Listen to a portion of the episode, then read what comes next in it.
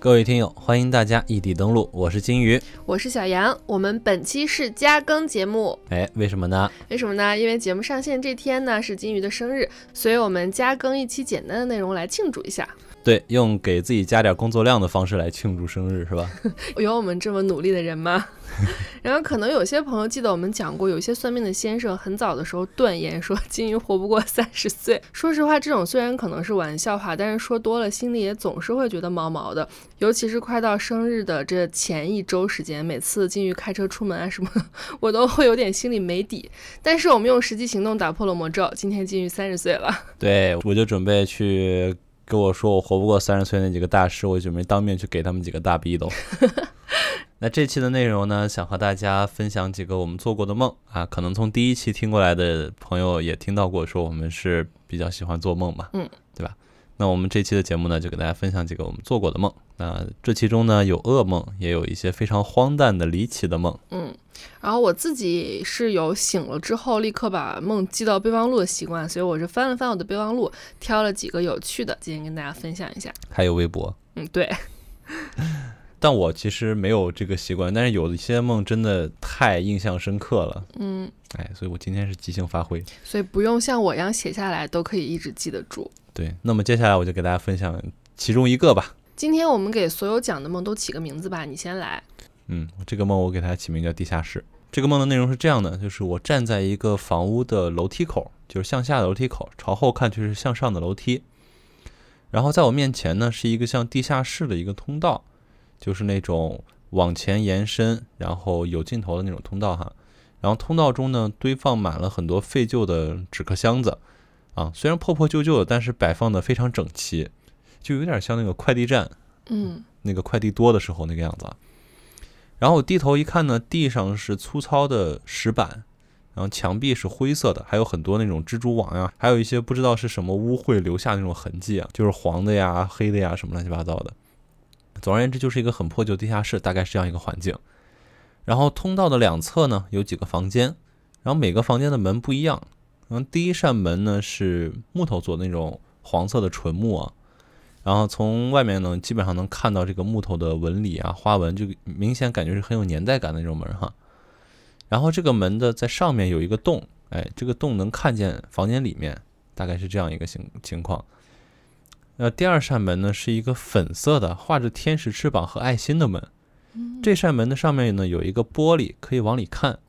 啊，同时呢，里面还不停闪着五颜六色的光。啊，那第三扇门呢，就是是一个跟我们家同款的那种灰色的门儿，很普通，也没有窗户啊什么的，就是有一个跟我们家一模一样的那个门儿，就普通的那种防盗门嘛，呃，不是防盗门，就房间里面的门，哦，就我的房门那样子的。木门之类的。对对对对嗯，对。然后呢，在这个通道的尽头呢，有一个小小的窗户，一个窄窄的窗户，就可以看出来这是一个半地下室，嗯，就一半的地下，然后其中嗯有一点点在上面那种。有一个气窗。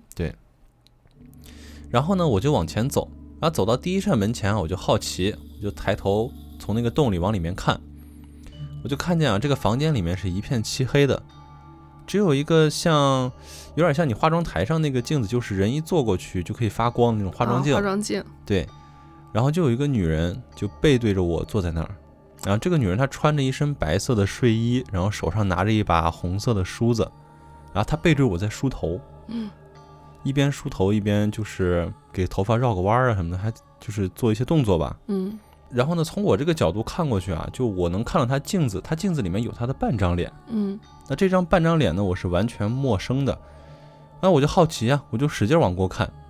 然后正当我使劲往过看的时候呢，这个时候女人的动作突然停了，啊，也没有别的什么动作，就我们可能停了去就是回头啊什么的没有，嗯，她就是那么钉钉的就定在半空中了。只是不再捋她的头发了。对，而且她就动作就就像是捋到一半儿，然后突然被谁按下了暂停键，咔就停到那儿了。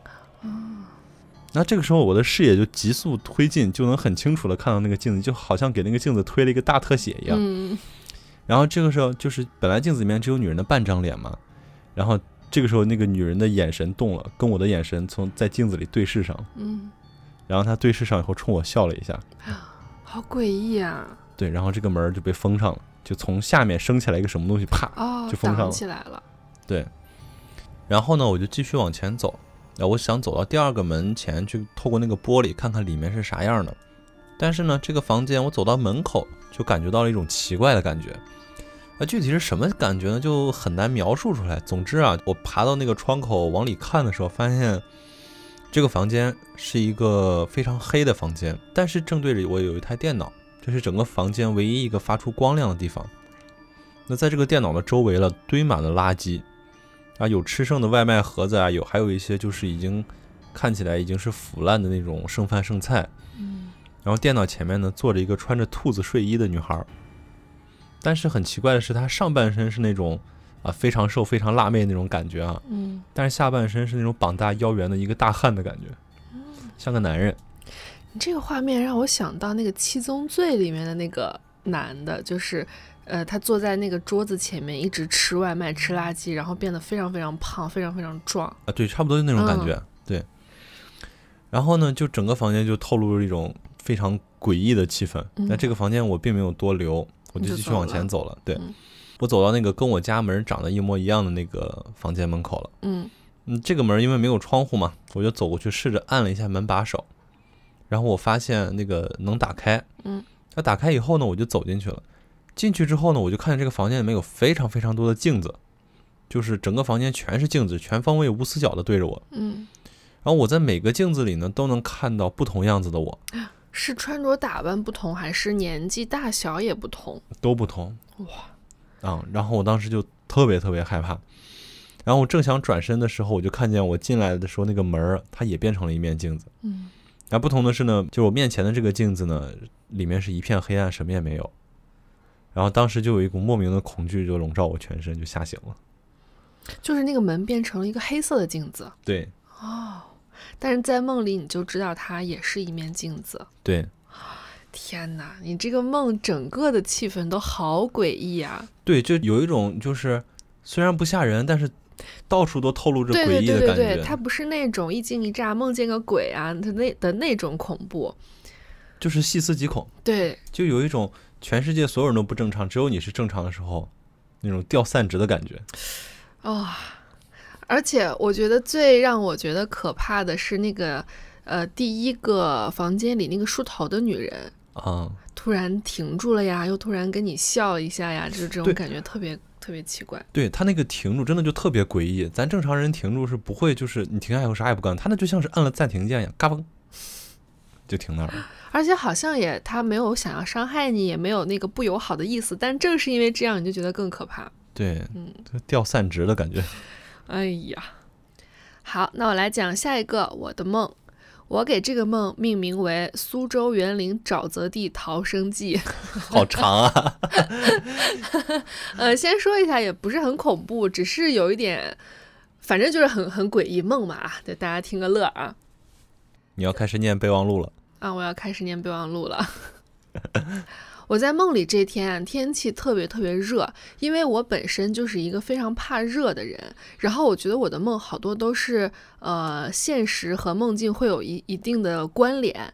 就比如说梦里特别热，我我在梦里就会很着急和很焦虑，因为我现实生活中就很怕热。 然后于是呢，我这天打了一个摩托车要去商场，这个商场的名字叫浩泰大厦，它在梦里叫浩泰大厦，但实际上我老家确实是有一个商场叫浩泰大厦，就是我从小到大都会去逛的、啊。然后到了浩泰大厦呢，我刚下了那个摩托车，我就觉得又热又渴，想买瓶水喝。然后这个商场门口有一个小卖部，我进去以后就跟那个老板说我要一瓶维他柠檬茶。哎，这儿又是跟现实联动了，因为我 现实生活中就很喜欢喝维他柠檬茶。然后这个小卖部的老板是我好几年前的同事，我这个备忘录这儿我没有记她的名字，但我用了女字旁的她，但我我现在已经完全想不起来是哪一位女生同事了。啊、这个同事他是老板，他找了半天都没有找到柠檬茶，他可能是觉得有点不好意思，就一直在找，说哎有有有，你等一会儿。但我实在是太渴了，我就说那你别找了，我去别家买，我就出来了。从小卖部刚出来呢，我就迷路了。就是原本我的目标是要去浩泰大厦嘛，明明就应该在旁边的那个大厦就不见了，我突然出现在了一个像苏州园林一样的地方。怎么走都走不出去。就是我就这么四周看了一下，发现它是没有门也没有边界，就很大很大那样一个园林，有长走廊啊、庭院啊、绿色的植物那些。但是呢，它的地上不是地砖，也不是草坪，而是覆盖着绿色苔藓的沼泽，嗯然后还有很多鱼在沼泽里窜，然后也有上蹿下跳，就在我的脚边，鱼还会跳出来是吗？鲤鱼跃龙门那种跳出来。嗯然后突然间呢，天气就变得很黑，就狂风大作，感觉马上要下雨一样。我就想赶紧走出去，但是因为天黑了，我在梦里就更看不清路了，我就更着急了。走啊走呢，我就看到园林里出现了一个男的，我就想，那我跟着他走应该是可以走出去的，我就跟着他。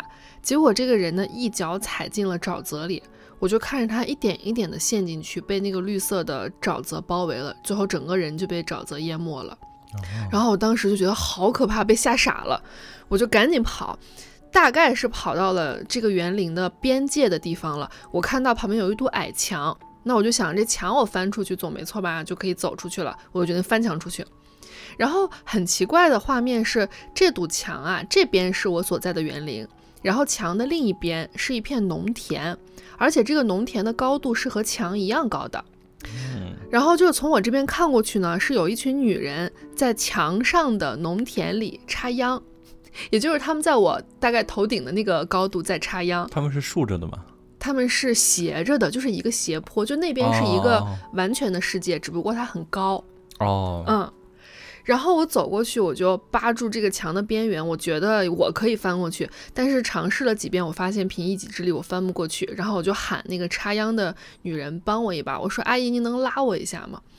然后其中有一个女人说：“你给我三块钱，我就拉。” 我不知道为什么这个梦到这儿这么写实。嗯，然后我当然不愿意啊，我就哪怕在梦里我也不愿意被宰啊。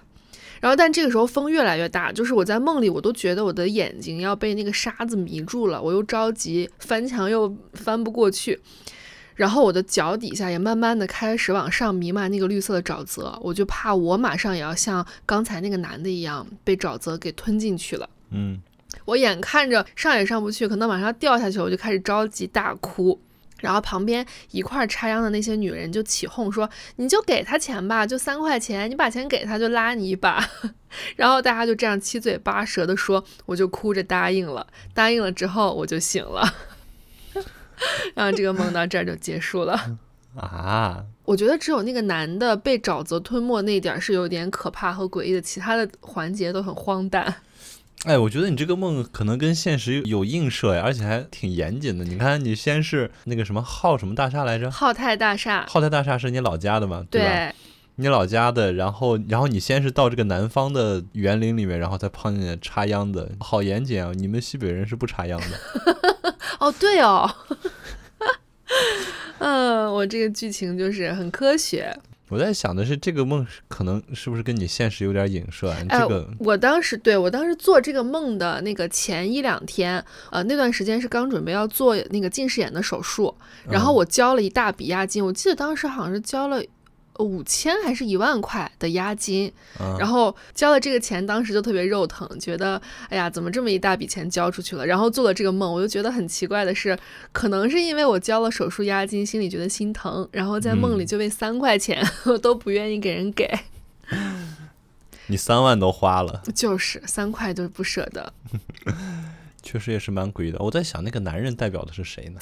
不知道，而且就是在梦里，我好像看到他的时候，就我觉得他应该是这个园林的园丁，看上嗯去就像是内部人员，跟着他准没错。就是说，他在你潜意识里面是一个让你可以信任的人。对，结果跟没两步，人没了。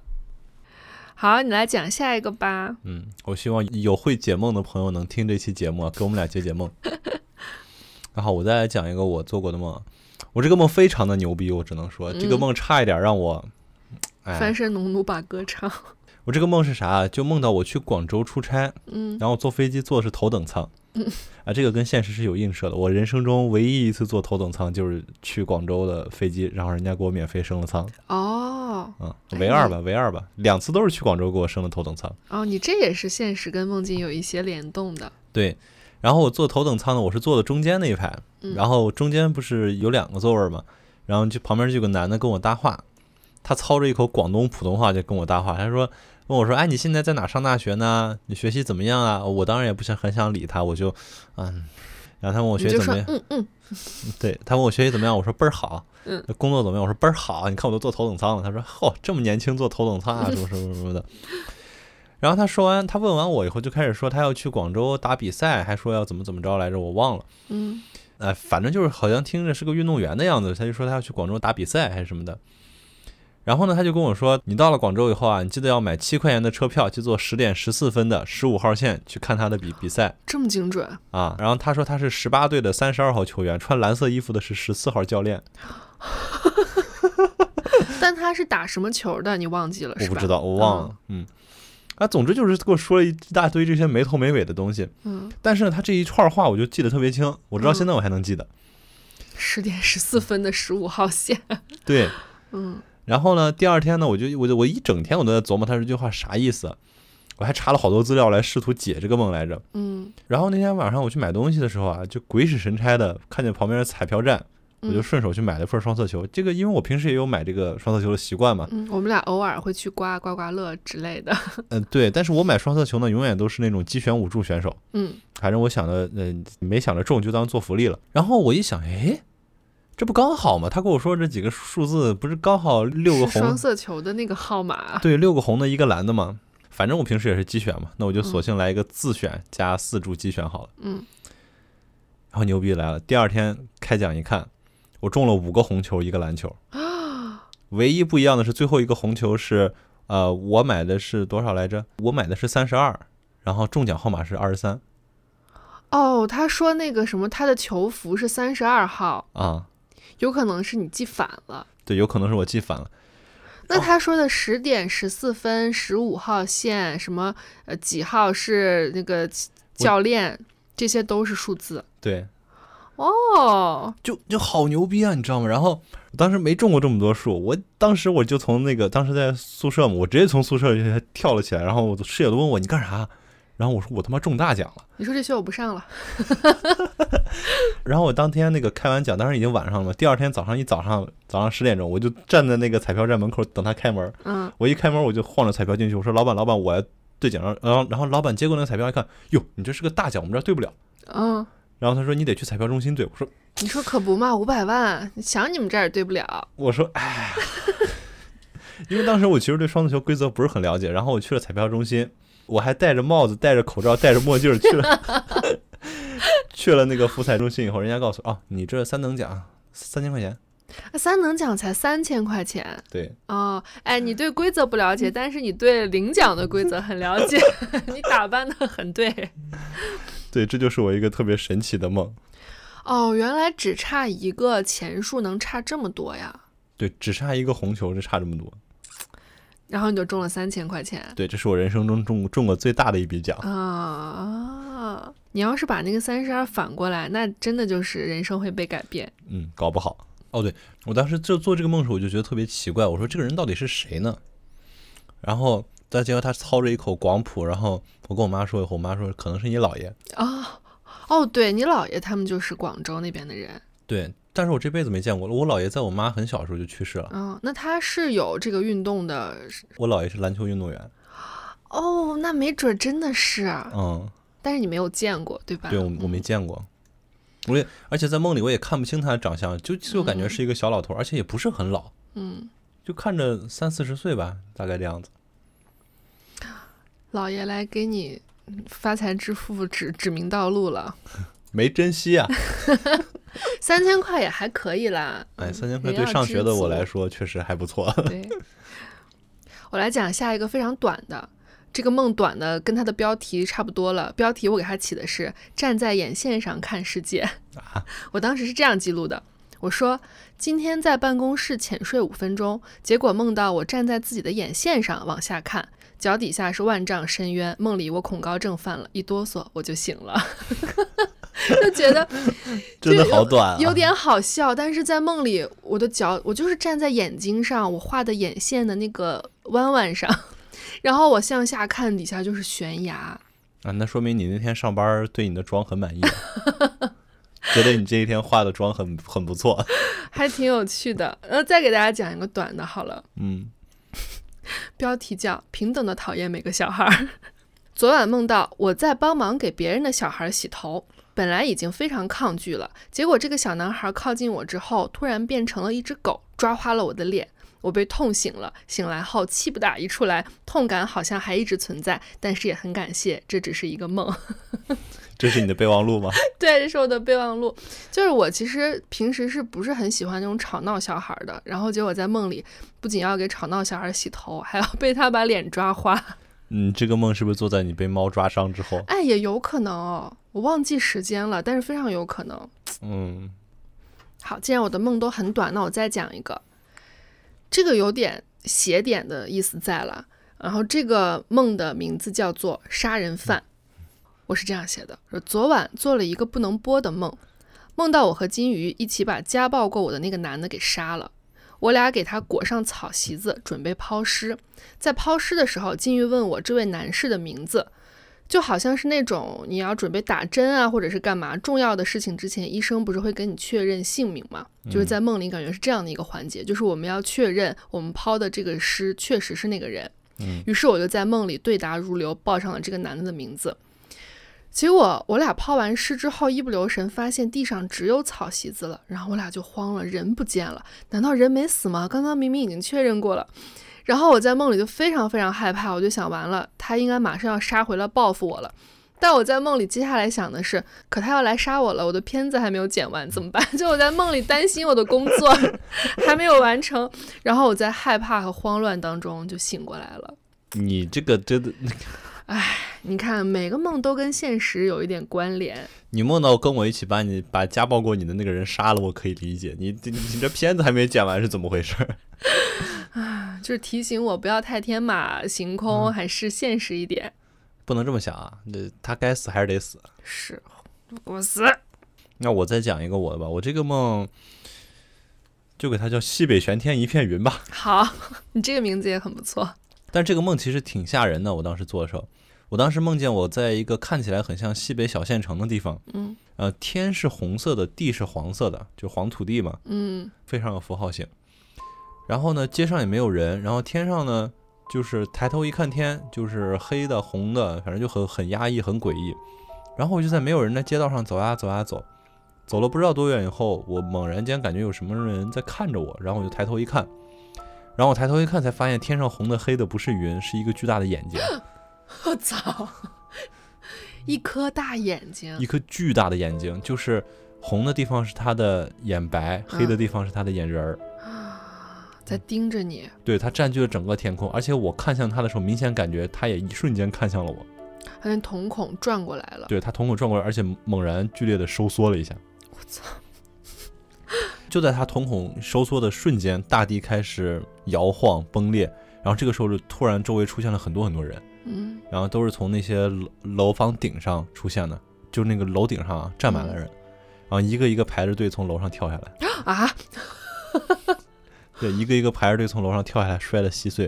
然后我甚至还有人感觉到，就是有人摔破碎的那些内脏啊，甩到我脸上，那我还舔了一下，是咸的。哇，你这好 B 级片儿啊！对，然后我就醒了，醒来以后发现是我在流鼻血，我在、啊，我舔了一口我的鼻血。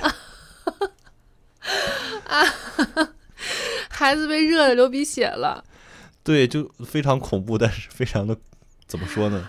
哇，你这个太有画面感了！天嗯上整个天空上都是一个大眼睛，对，就是一个巨大的眼睛。我一开始没看出来是个眼睛，就是、只觉得黑。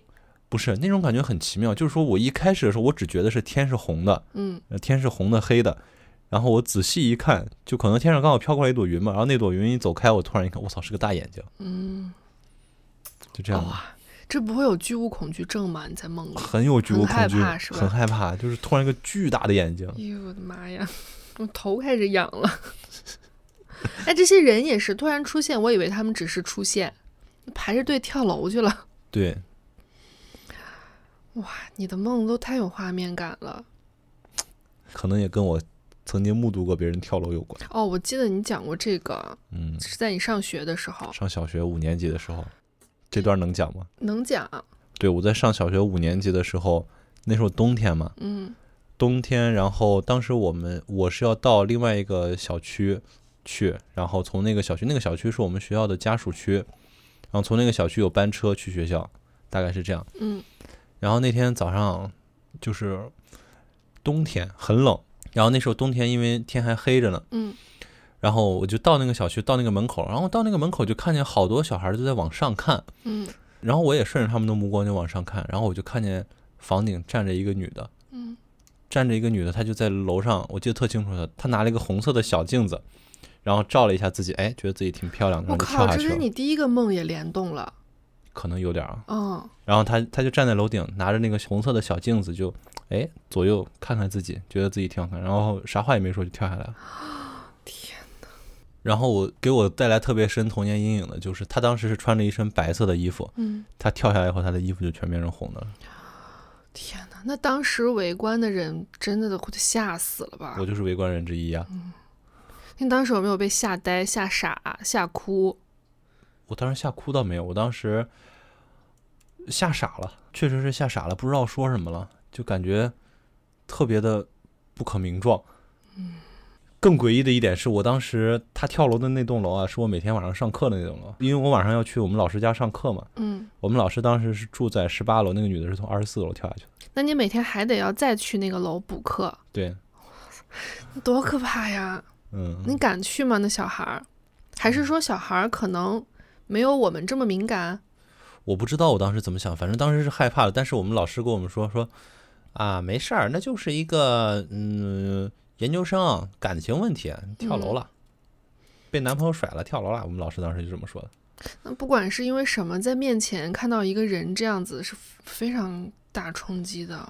对，我觉得这是我童年阴影之一了。我操，哎，这真的，我觉得这件事情一说，你的几个梦好像都能找到一些出处。这个事儿也是我突然想到的。嗯，你这么一说，好像是有点关联，是吧？你看他照嗯镜子，然后穿的那个衣服，然后又是这个这个这个跳楼什么的，嗯，可能就是我们在现实生活中经历过的一些事情会被肢解成一些小小的元素和碎片散到我们的梦里去，嗯，你这么一说，我也感觉，是不啊是？嗯，你看，我就因为交了近视眼手术押金，我就要做一个那样的梦，都是有一点关联的。嗯，那我再讲一个我的梦，这个梦叫做胳膊，瞎起的名字。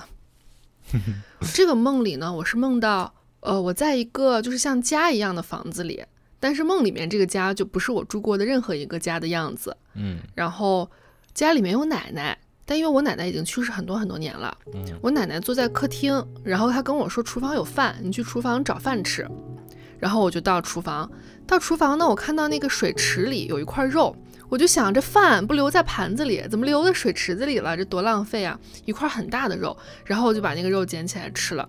刚放进嘴里呢，我就看见水池里出现了一截断臂，啊然后 因为那个断臂它是带着衣服的，我就哦认出来那是奶奶的衣服。嗯，然后，但是在梦里，我好像也没有特别的害怕和惊恐，我就只是认出来那个是奶奶的手，是奶奶的手断了。然后我就，我就赶紧把嘴里的肉先吐出来，啊然后我就从厨房跑出去，奶奶还是坐在客厅。然后我就一看，哎，发现奶奶的胳膊果然是断了一只。我就说你这咋回事呀、啊这胳膊怎么断了？奶奶比我还淡定，奶奶说啊，医生太使劲儿了，给我捏断了。啊，然后我就醒了，就是一个哎有点诡异，但是梦里我们俩反应都不是很正常。有点掉散值的感觉，对对对，又是这种，就很冷静。嗯，我们的梦都好克苏鲁啊，嗯，就是那种断了，嗯，断了。 然后我醒来之后还在想，那我在梦里塞嘴的那块肉到底是什么肉啊？就是在梦里没有来得及细想，只是立刻把它吐出来了。 啊，哎呀，不能细琢磨。我得百度一下梦到吃人肉是什么什么征兆。 周公解个梦，好，那接下来讲今天的最后一个梦，这个梦的名字叫泥石流。我梦见我在一幢房子里，是类似那种独栋别墅，在美剧里会经常看到的那样的房子。嗯然后房子外面是泥石流，就是那种天上地下都是泥石流的那种泥石流， 它会沿着那个窗户缝儿啊、门缝儿会流进房间，然后一碰到这个泥浆就会烧伤你的皮肤。嗯，然后我就不小心被从那个门缝儿进来的泥石流给溅到了，手被烧了两个洞，然后非常严重，就是那种穿刺型的洞，就整个都透了，可以看到手里的骨头。然后我就一边也是我在梦里好冷静，我一边看一边想，我说这手这样就不结实了，那应该就没有办法拎东西了吧？ 啊是这你还在想这事儿？然后这个时候呢，房子里来了几个外国的医生，然后我就问他们你们能不能治好我的手，他们就说能，没问题，你跟我们走。他们就要带我去他们的基地，然后也不知道是怎么过去的，反正一转场就到了医生的实验基地。嗯然后我发现他们呢正在研究这种治疗泥石流烧伤的药，我就特别开心。那这不是专门攻克我这个手的吗？我就觉得我的手有救了。但他们却说治疗可以，但你得跟我们签合同。嗯，要签什么合同呢？要我一辈子给他们当被实验者。然后我就一下子，本来刚刚燃起的希望，一下子就给被浇灭了。然后我就在，那我要一辈子没有自由吗？还是我要选择我的手上有两个大窟窿？我就在这两者之间纠结， 还没有做选择，我就醒了， 不能拎重物了以后。就是这样一个梦。哎，你说到这个实验室，我想到，哎，你们有没有做过那种，呃，连续剧一样的梦？很少，但是我印象中是有，但是那个剧情我不像这些醒来还能记得住。我当时做过一个连续剧一样的梦，就是这个梦的内容就是我在一个实验室里面，我是一个啊、我是一个研究员吧，嗯，类似于，然后我反正我是穿白大褂的，具体什么职位我不知道，你就是研究被泥石流烧伤的这个研 究员。哎，有可能。然后我在研究所里面一天也无所事事的，就是我在我在研究所里面拍 vlog，但是呢，就是越拍越不对劲，你知道吗？嗯就是嗯，就是第一天我去拍的时候，我的同事们在办公室里面打飞机，啊，我的所有的男同事在办公室里面打飞机，然后旁边的女同事在旁边叫好。好奇怪的场景啊！对，然后刚开始我还觉得没有什么问题，然后结果第二天我再去拍的时候，发现他们自就是所有人都倒立着走，嗯、只有我是正着走。然后他们问我说：“哎，你为什么不好好走路啊这是两个，就是第一天和第二天是吧？？”对连起来了。对，然后后面就越来越诡异，就是怎么说呢，就就是也不恐怖，但是就是很怪，很怪。就是每天他们都是在做一些怪事儿。对，第三天你觉得他们在啃桌子， 没有没有。第三天我去的时候，其中一个同事抱着一个猪头，我操，这个太有画面感了。对，其中一个男同事，他穿着白色衬衣嘛，抱着猪头，猪头上还有血，血把他的白衬衣都染红了。然后他抱着猪头在那儿说：“哎，你中午吃啥去啊？”在梦里面呢，我还挺淡定的，我我也不知道给他说啥，然后他给我打了个招呼，他就走了。你们这个研究所可以， 哎，反正就特别奇怪，这些怪怪的。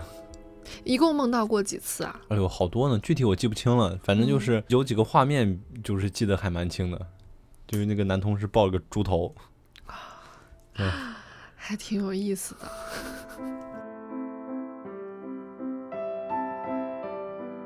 好，那我们今天简单跟大家分享了几个我们做过的奇怪的、诡异的、恐怖的梦。还有有趣的。 对，如果大家也有做过一些比较离奇的梦的话，可以在评论区跟我们分享，改天我们也可以做一个噩梦专题。